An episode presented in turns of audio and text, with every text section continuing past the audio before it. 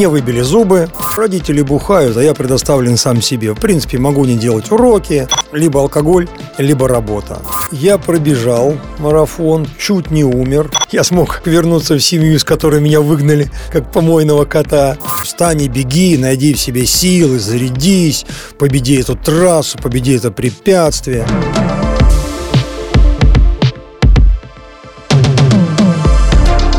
Всем привет!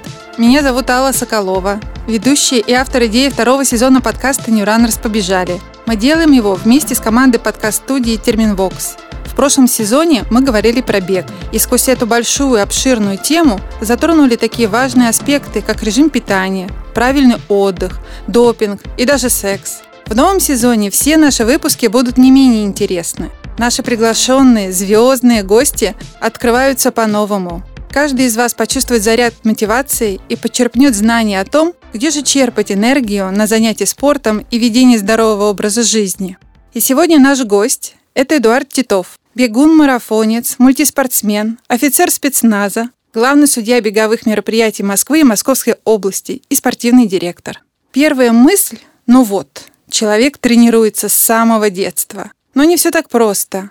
Путь Эдуарда тернист. Он не понаслышке знает, что такое алкоголизм и как его преодолеть, изменив свой образ жизни. В этом выпуске мы узнаем у Эдуарда, что заставило его так кардинально выйти из того образа жизни, из которого не каждому под силу выкарабкаться. Также спросим, что такое подвиг каждый год. Ну что, побежали?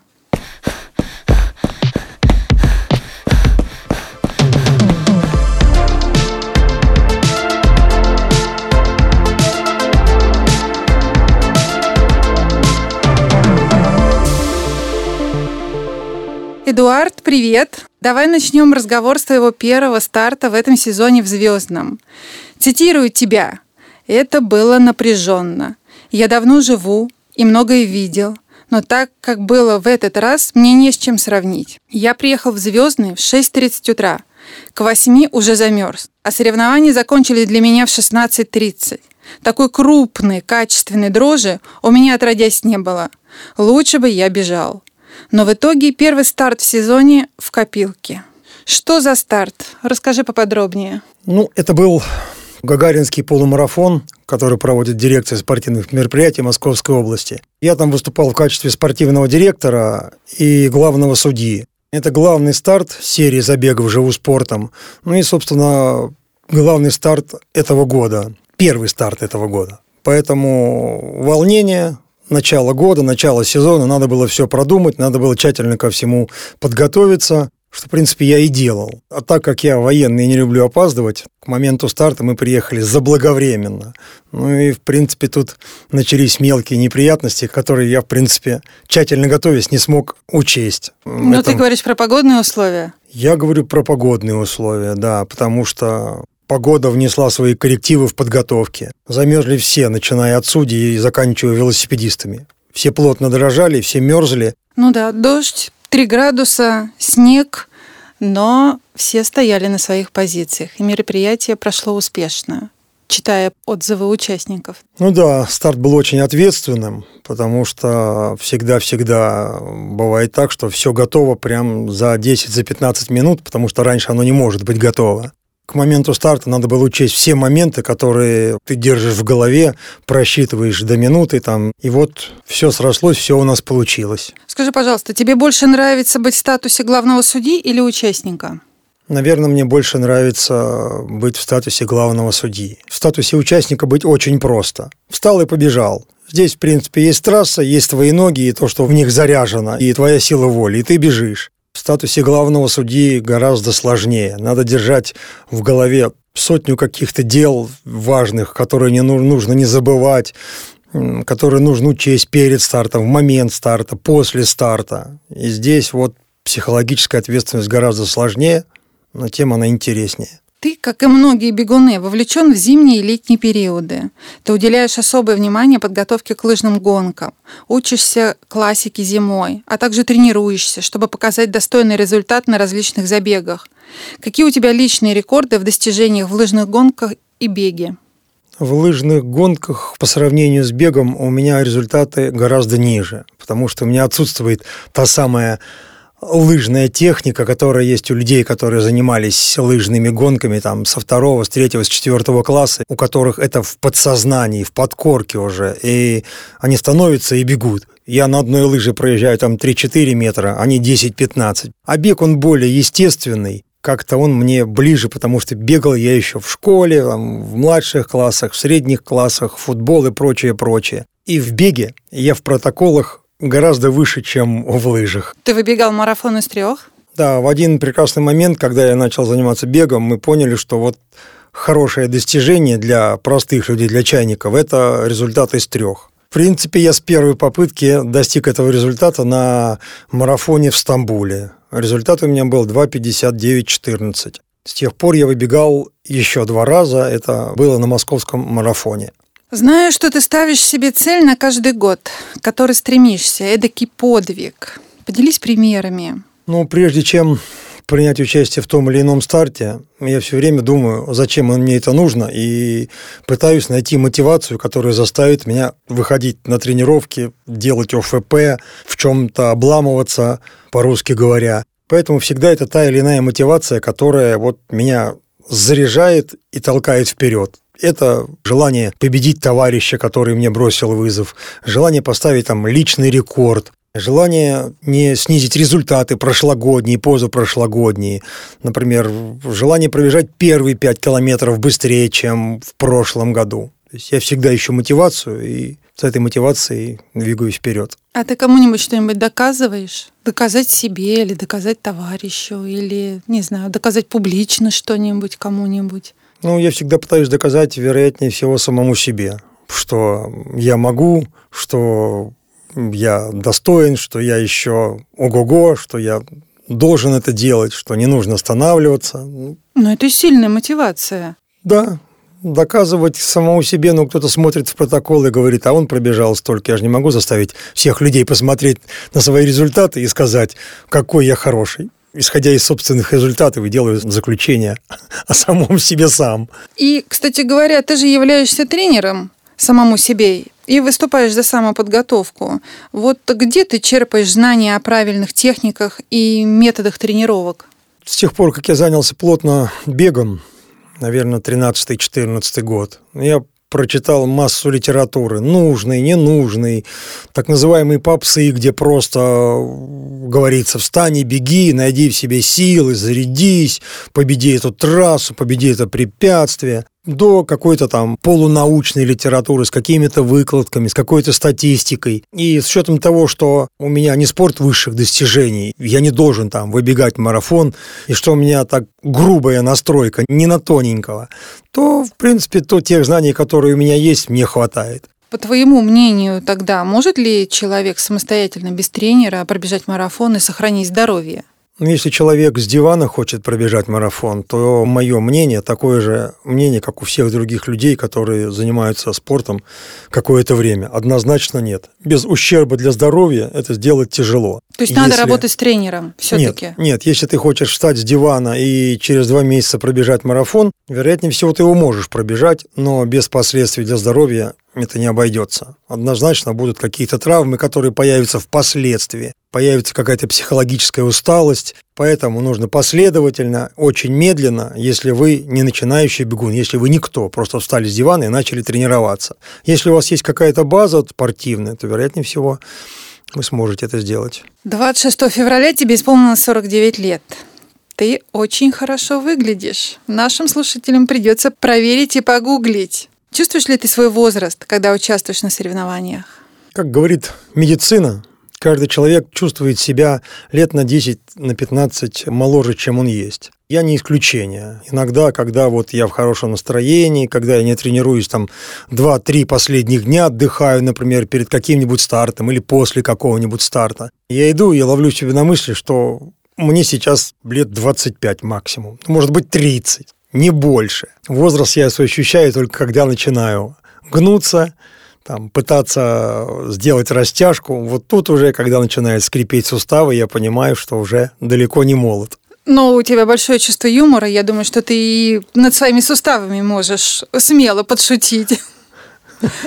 Какая твоя личная мотивация до сих пор быть в строю действующих спортсменов-любителей? Я хочу жить активно. Это вот моя установка, моя, наверное, идея фикс. Размышляя там над тем, что я делаю, я все-таки прихожу к выводу, что спорт – это мое главное увлечение в жизни. Вот самое-самое главное. Кто-то любит читать, я люблю читать, кто-то любит там собирать марки, картинки. Я тоже люблю некоторые вещи, смотреть кино, там, загорать, плавать, купаться. Но спорт, именно спорт, это мое главное увлечение, которым я занимаюсь уже последние 25 лет, а с учетом какого-то детского спорта, наверное, уже все 40.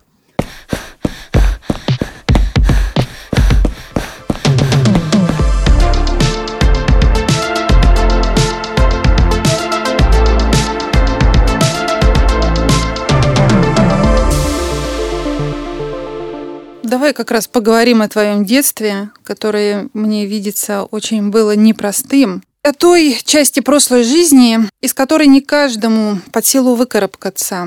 Ты вырос в семье алкоголиков. Твою маму посадили, был такой период. Ты, можно сказать, жил уличной жизнью, рано попробовал алкоголь и до 18 лет состоял на учете в детской комнате полиции за драки в школе. Имел приводов в полицию больше всех из своих друзей.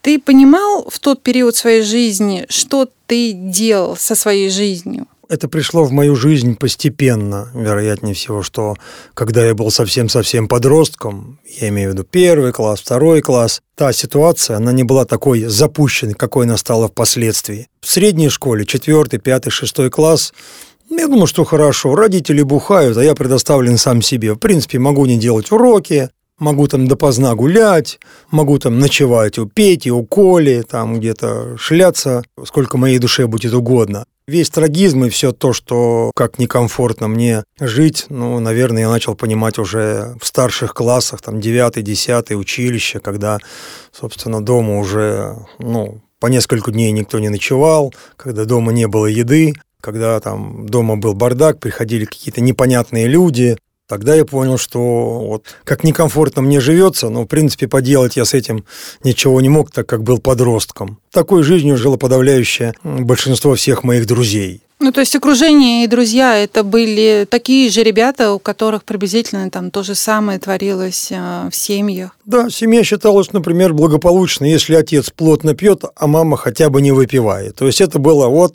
хорошая семья. Семья, которые пили там родители и мама, и папа, это вот реально были все мои, почти все мои друзья, которые жили такой же приблизительно жизнью. Скажи, а ты знаешь, что стало сейчас с этими друзьями? Они живы, не живы? Из нашей очень большой компании уцелели немногие. Живы только те, которые, собственно, пришли к тому, что алкоголь и дальнейшая жизнь ну, несовместимы. Кто-то умер от алкоголя, кто-то утонул в пьяном виде, кого-то зарезали в пьяной драке. Один товарищ мой обратился к Богу, верующий, третьего там серьезные заболевания заставили бросить пить. Так или иначе, все бросили пить, столкнувшись с какими-то проблемами. Ты не пьешь уже больше 20 лет. Не пьешь вообще. Я хочу пояснить это слушателям. Даже 50 грамм или там легкое пивко на праздник. У тебя в жизни нет никакого алкоголя. Так это? Я не пью последние 25 лет. Я последний раз выпивал в августе 96 -го года. Вот в августе будет 25 лет, как я не пью вообще. Никогда ничего, никаких полумер, никакого бокальчика шампанского, либо стопочки пива, либо да тут всего 3 градуса, это не работает. Это будет не шаг назад, это будет в возврат в прошлое. Поэтому алкоголь из моей жизни исключен на совсем и навсегда, я надеюсь. А скажи мне, пожалуйста, вот с годами тяга к зависимости, она слабнет? Как ты это ощущаешь сейчас? Ну, мне никогда не хотелось выпить. Как я вот беседовал на днях с своими друзьями, которые остались, которые, собственно, еще могут вспомнить, что у нас было. Я никогда не кайфовал от алкоголя. Чтобы выпить 100 грамм и говорить, как же мне сейчас хорошо. Я пил, ну, потому что было интересно. Ну, вот вечером мы идем на дискотеку, в клуб, поэтому надо выпить. Выпил на расслабоне и пошел. А так, чтобы сесть, выпить и кайфовать, такого мне никогда не было. И поэтому я расстался с этим очень быстро и относительно безболезненно. Ну, наверное, первые лет 10 15 мне это все снилось, снилось, снилось по ночам, что я пью, что я курю. Как правило, я просыпался в ужасе в холодном поту, потому что я считаю, что алкоголь – это реально болезнь. Ну, верю. Ты знаешь не понаслышке. Не важно, кем ты был, важно, кем ты стал. Это твои слова. Как мы уже упомянули, представляя тебя, ты офицер спецназа. Давай поговорим о том самом переломном моменте в твоей жизни, когда спецназ стал некой рукой помощи, если я могу так сказать. Когда спецназ появился в твоей жизни? После армии в 92 году, мы все знаем прекрасно, какое было время в стране, я начал работать проводником. Вся моя жизнь связана с железной дорогой. Я родился и вырос на улице Рельсовой, учился в железнодорожном училище. Все мои друзья железнодорожники, родители железнодорожники, поэтому железная дорога – это было то, где я и планировал работать всю жизнь. Я работал проводником с 92 по 95 год. И, в принципе, это работа, которая ну, непосредственно связана с алкоголем. Мы садились в поезд, то есть приходили на работу, и начинали пить заканчивали пить тогда, когда возвращались из поездки уже опять в Орле. Это была пьянка беспробудная, мы сдавали бутылки, у нас данные бутылки покупали снова алкоголь.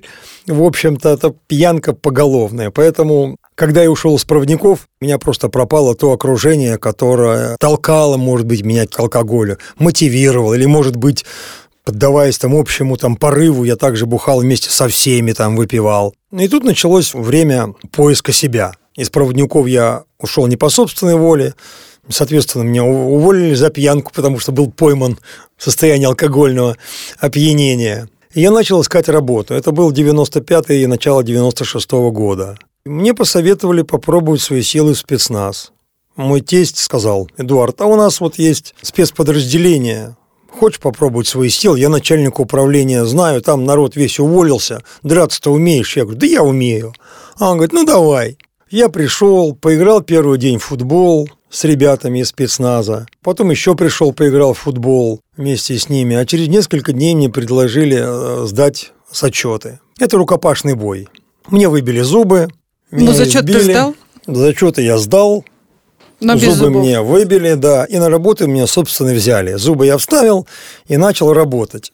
Ну, тогда, собственно, алкоголь еще в моей жизни присутствовал. Вы не поверите, что я скажу, что спецназовцы вообще все трезвенники и никто не пьет. Там простые люди работают, бывшие спортсмены, действующие спортсмены, любители спорта, ну, ребята, которые служили где-то в каких-то десантных войсках, в других там спецподразделениях срочную службу. Поэтому алкоголь в их жизни тоже присутствовал. Ну, не так, как у проводников. Разумеется, не так, потому что ты вечером выпил, а утром ты должен бежать кросс и спарринговаться на тренировках, и эти вещи, они несовместимы.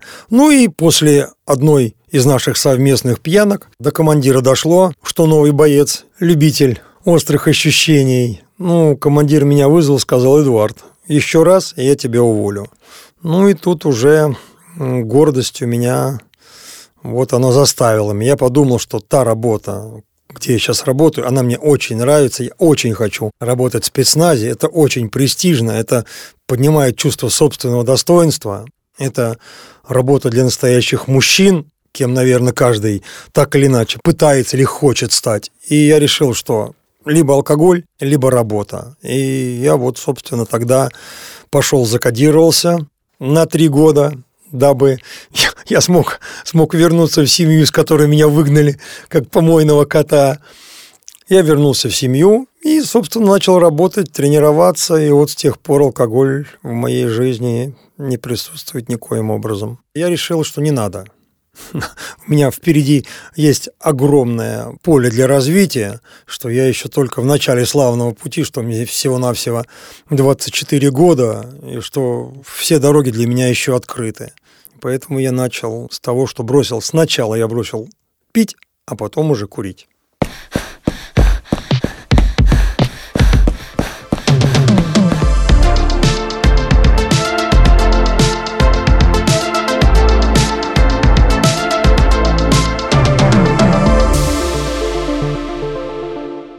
Спорт тогда активно ворвался в твою жизнь? Ведь тренировок у спецназовца много. Или как это было построено в твоей жизни? Выстраивалось точнее? Спорт в моей жизни был всегда. В школе я лучше всех друзей бегал длинные дистанции. Ну, самая длинная дистанция у нас в школе была 3 километра. Я ее бегал из года в год быстрее всех. Я занимался футболом, занимался спортивным ориентированием, очень хорошо играл в теннис, лучше всех своих друзей плавал, поэтому спорт он всегда присутствовал. А плотно он пришел в мою жизнь уже, собственно, в спецназе. Я начал работать вместе со всеми сотрудниками, заниматься тем, чем они занимаются. И по вечерам еще ходил на кикбоксинг, дабы подтянуть тот компонент, в котором, как мне казалось, я немножечко проседаю. Поэтому я начал с места в карьер. И вот с тех пор спорт ни на минуту из моей жизни не уходит. Когда ты марафонцем стал? Когда ты принял решение пробежать свой первый марафон? Когда в Москве начался беговой бум, один из друзей мне посоветовал сходить в парк Горького, где открывается большой беговой клуб. Открылся. У меня тогда не было ни знакомых, не было друзей в Москве, тех, с которыми я мог бы побегать. Я просто пошел один в этот клуб. Пошел, записался, на тренировки приходило по 200, по 250 человек. И я начал бегать в какой-то группе, предполагая, что тут сейчас такие люди, такие быстрые, такие шустрые, а я вот уже на склоне жизненного пути не могу. А потом посмотрел, все такие же, как я, кто-то чуть быстрее, кто-то чуть медленнее, кто-то гораздо медленнее. И я начал бегать. Мы пробежали наверное, два полумарафона, то есть две длительные тренировки по 21, по 22 километра. И тут наступила осень, и мой товарищ Денис Беркович предложил зарегистрироваться на московский международный марафон мира.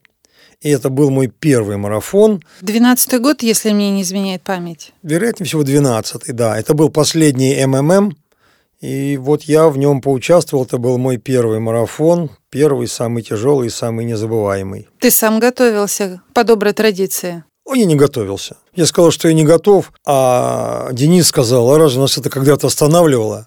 Я не знаю, что останавливало его, но я подумал, что, наверное, это меня не должно остановить. И я, собственно, зарегистрировался и побежал так же, как и он, и еще несколько моих товарищей. Тогда что тебя замотивировало зарегистрироваться на второй марафон, если первый был таким? Я пробежал марафон, чуть не умер. На финише попытался впихнуть в себя тарелку гречки. Мы с друзьями пошли обмывать разумеется, соком, наш финиш первый. И там же приняли решение, что следующий марафон будет через полгода в Гонконге. Опять же, я сказал, что я готов зарегистрироваться, а потом уже шаг назад делать было стыдно. Но ты рисковал умереть на трассе. Не готов был сойти с нее. То есть вот прям в прямом смысле идти до последнего. Что должно мотивировать человека идти вот до такой крайности? Когда я бежал свой первый марафон, на сороковом километре у меня свело обе ноги. Обе ноги. Я надеюсь, что это был единственный и последний раз. А тот, кто бежал МММ, наверное, знает, что он проходил там в четыре круга, два километра до финиша, это ты почти уже видишь финиш. Я остановился, ноги свело так, что я, в принципе, не мог сделать просто ни одного шага я согнулся, схватил себя за ляжки, и у меня мысль в голове была вот такого плана. Я же спецназовец, я же должен добежать. Как же так? Я вышел биться, и на первом же скачке я сломался. Поэтому я стоял, стоял, стоял, стоял, подождал, пока меня отпустит, и побежал дальше. И, в принципе, так у меня на всех трассах, на всех моих соревнованиях я понимаю, что нужно биться до конца. Сдаться всегда можно, но потом ты будешь себя за это корить, будешь заниматься самобичеванием. А так я сделал все, чтобы улучшить результат, чтобы победить соперника. И, как правило, моя совесть всегда чиста. Очень сильные морально-волевые качества ты проявляешь каждый раз на марафоне, видимо. Я стараюсь, да. Марафон – это очень тяжелое испытание. Все это знают. Вначале ты бежишь с улыбкой, вначале ты всем машешь руками. Привет, здорово, как сам, молодец. Потом ты просто поднимаешь руку и улыбаешься. А после 35-го километра даже сил не хватает поднять руку и поприветствовать товарища, который рядом бежит или который, может быть, бежит навстречу. Поэтому включаешь терпелку, начинаешь терпеть, начинаешь в голове как крутить какие-то мысли, что надо бежать, надо бежать, надо бежать, что-то монотонно себе повторять, переставлять ноги, пытаться там вытянуть ногу, чтобы сделать шаг длиннее. Говоришь, у меня осталось 800, 750, 700, 600, 650, ну вот он финиш, терпи, ну и, в принципе, так, так и добегаешь до финиша. То есть тебя вообще ничего не может остановить, даже скорая на финише. Ты очень хорошо известен такими моментами. Не раз тебя, я извиняюсь, под белые ручки встречали и отводили сразу в карету скорой помощи. Наверное, и в Москве, и в Питере. Ну, наверное, это мое не то чтобы жизненное кредо, наверное, если ты вышел биться, надо биться до конца. Если ты не готов, ну надо сидеть дома и готовиться дальше тренироваться. А если ты одел перчатки, если ты одел кроссовки, если перед тобой есть соперник в виде трассы, в виде там полосы препятствий, в виде там твоего соперника в ринге, то надо биться, иначе и готовиться не надо, и понтоваться, что ты на что-то годен, даже не стоит. Скажи мне про старт твое ощущение старта, когда ты стоишь в массе. Вот именно как участника. Не когда ты как главный судья, как дирижер на старте готовишь участников, стреляешь из пистолета, и они убегают да, по твоей команде. А когда ты участник, когда ты приходишь, стоишь в большой массе в ожидании своего собственного старта и проверки своих сил, какие ощущения у тебя? В моей жизни было так много всевозможных стартов, что, наверное, я уже настолько сильно к ним привык, настолько прикипел уже к этим стартам, что, как правило, у меня и пульс не сильно поднимается на старте. Я волнуюсь, я трясу ногами, я там шлепаю там себя там поляшком, так пытаясь себя там завести немного. Вот, я волнуюсь, но мне нравится вот это состояние легкой дрожи. Мне нравится, когда рядом стоят такие же, как и ты. Они волнуются, они также прокручивают всю дистанцию в голове, прикидывают, смогу, не смогу, поддержусь, не поддержусь закончу трассу, либо закончу. Мне очень нравится это состояние. Ну и, видимо, ради этого мы все и приходим на старт, чтобы почувствовать этот адреналин, всю эту дрожь и искупаться потом в собственных достижениях и в результате. У тебя много друзей. Скажи, пожалуйста, ты ощущаешь их поддержку, когда они тебя подбадривают или, наоборот, кидают тебе вызов? И ты со своей стороны каким-то образом своих друзей поддерживаешь на их стартах? Я понимаю, что очень тяжело. Я очень люблю и хочу поддерживать друзей. Я стараюсь это делать всегда. Я стараюсь не быть скупым на похвалу, потому что знаю, что те, ну, все достижения, когда ты пробегаешь по личнику, когда ты там побеждаешь того, кого не мог выиграть долго, когда ты опередил там друга, с которым ты давно все время состязался, наконец ты его обогнал, что вот слова благодарности – это еще одна вот капля, вот э, типа на алтарь твоих достижений. А, я тоже люблю, когда меня поддерживают, но все то, что я делаю, я делаю, вероятнее всего, исключительно для самого себя, а не для того, чтобы кто-то там пел мне дифирамбы и говорить, о, какой ты великий.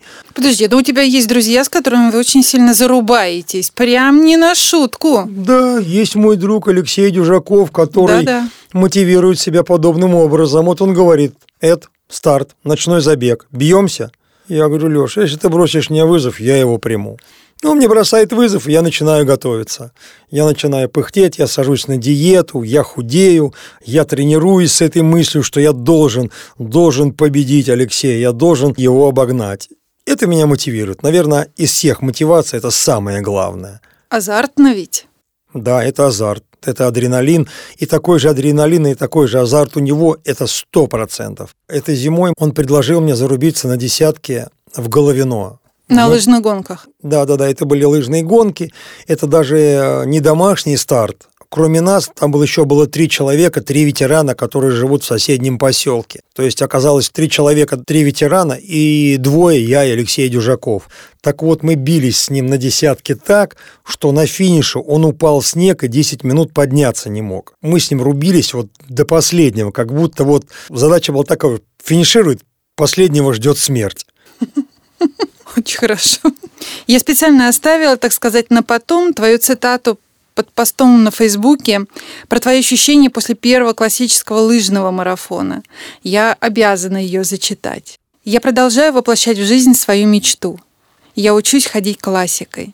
Это так красиво, Классика — это как секс в миссионерской позиции, это как пиво из бокала, это как рассол с похмелья, это как медаль на финише, это как биатлон с Губерниевым, это как снег после парилки, это как Большунов в финале. Ты называешь классику поэзией лыжного спорта. Слушай, таких слов многие своим женщинам не посвящают. Откуда такая любовь? И как вообще стать романтиком по отношению к любимому делу? Наверное, я так же, как и все, представляю себе старт каким-то вот таким событием, и выбирая старт, я подхожу к тому, что вот, например, какой набор высоты, будем ли мы пробегать достопримечательности, будем ли мы бежать там через мосты, Будут ли у нас тяжелые горки, где можно будет поработать и обогнать каких-то там толстяков, которые будут там по плоскочу бежать впереди тебя? Интересная ли трасса, сложная, много ли поворотов, и мы принимаем решение, выступать или не выступать. Также собственно, и что касается лыж. Ты смотришь лыжные гонки, ты смотришь, как красиво они идут классикой, гуськом, друг за другом, толкаются, выпрямляют спину, как у них болтаются шапочки, там кивают головы, как они друг за другом нога в ногу идут, потом начинают друг друга обгонять. Это вот реально это музыка. Это настолько красиво, и я хотел, чтобы и я тоже стал участником вот таких вот подобных гонок и научился именно бегать классикой. Вот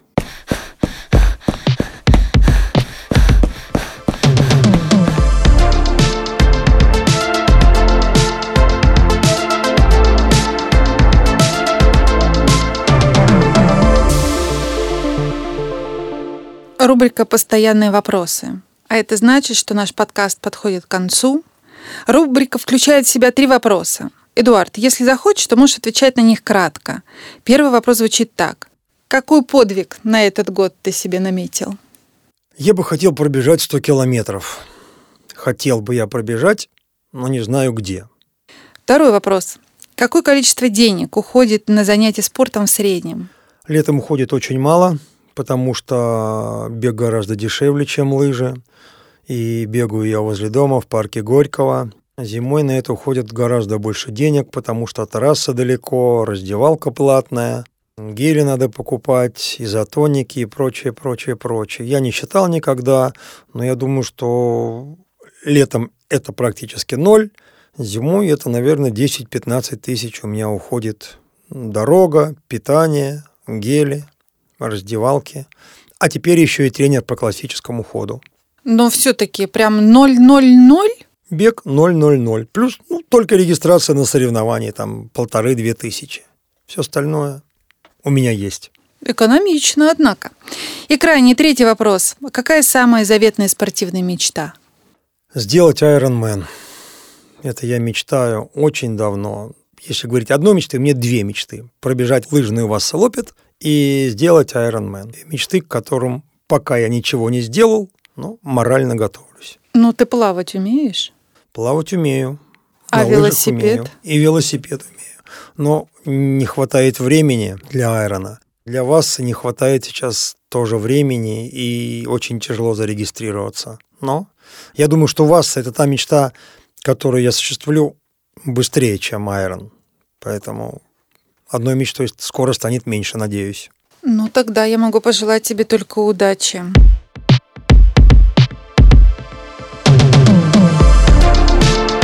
Эдуард, это была потрясающая беседа. Спасибо тебе огромное. Ты пример того, что из любой ситуации есть выход, и только мы сами вправе выбирать дорогу, по которой идти. С нами был Эдуард Титов, бегун-марафонец, мультиспортсмен, офицер спецназа, главный судья беговых мероприятий Москвы и Московской области и спортивный директор. Это уже второй сезон подкаста New Runners «Побежали». Слушайте нас везде, где вы любите слушать подкасты. Подписывайтесь на нас в социальных сетях, ссылки вы найдете в описании – Ставьте оценки, пишите комментарии, советуйте нам героев и темы. Мы делаем этот подкаст насыщенным на мотивацию вместе с вами. Меня зовут Алла Соколова, ведущая, автор идеи второго сезона подкаста New Runners «Побежали».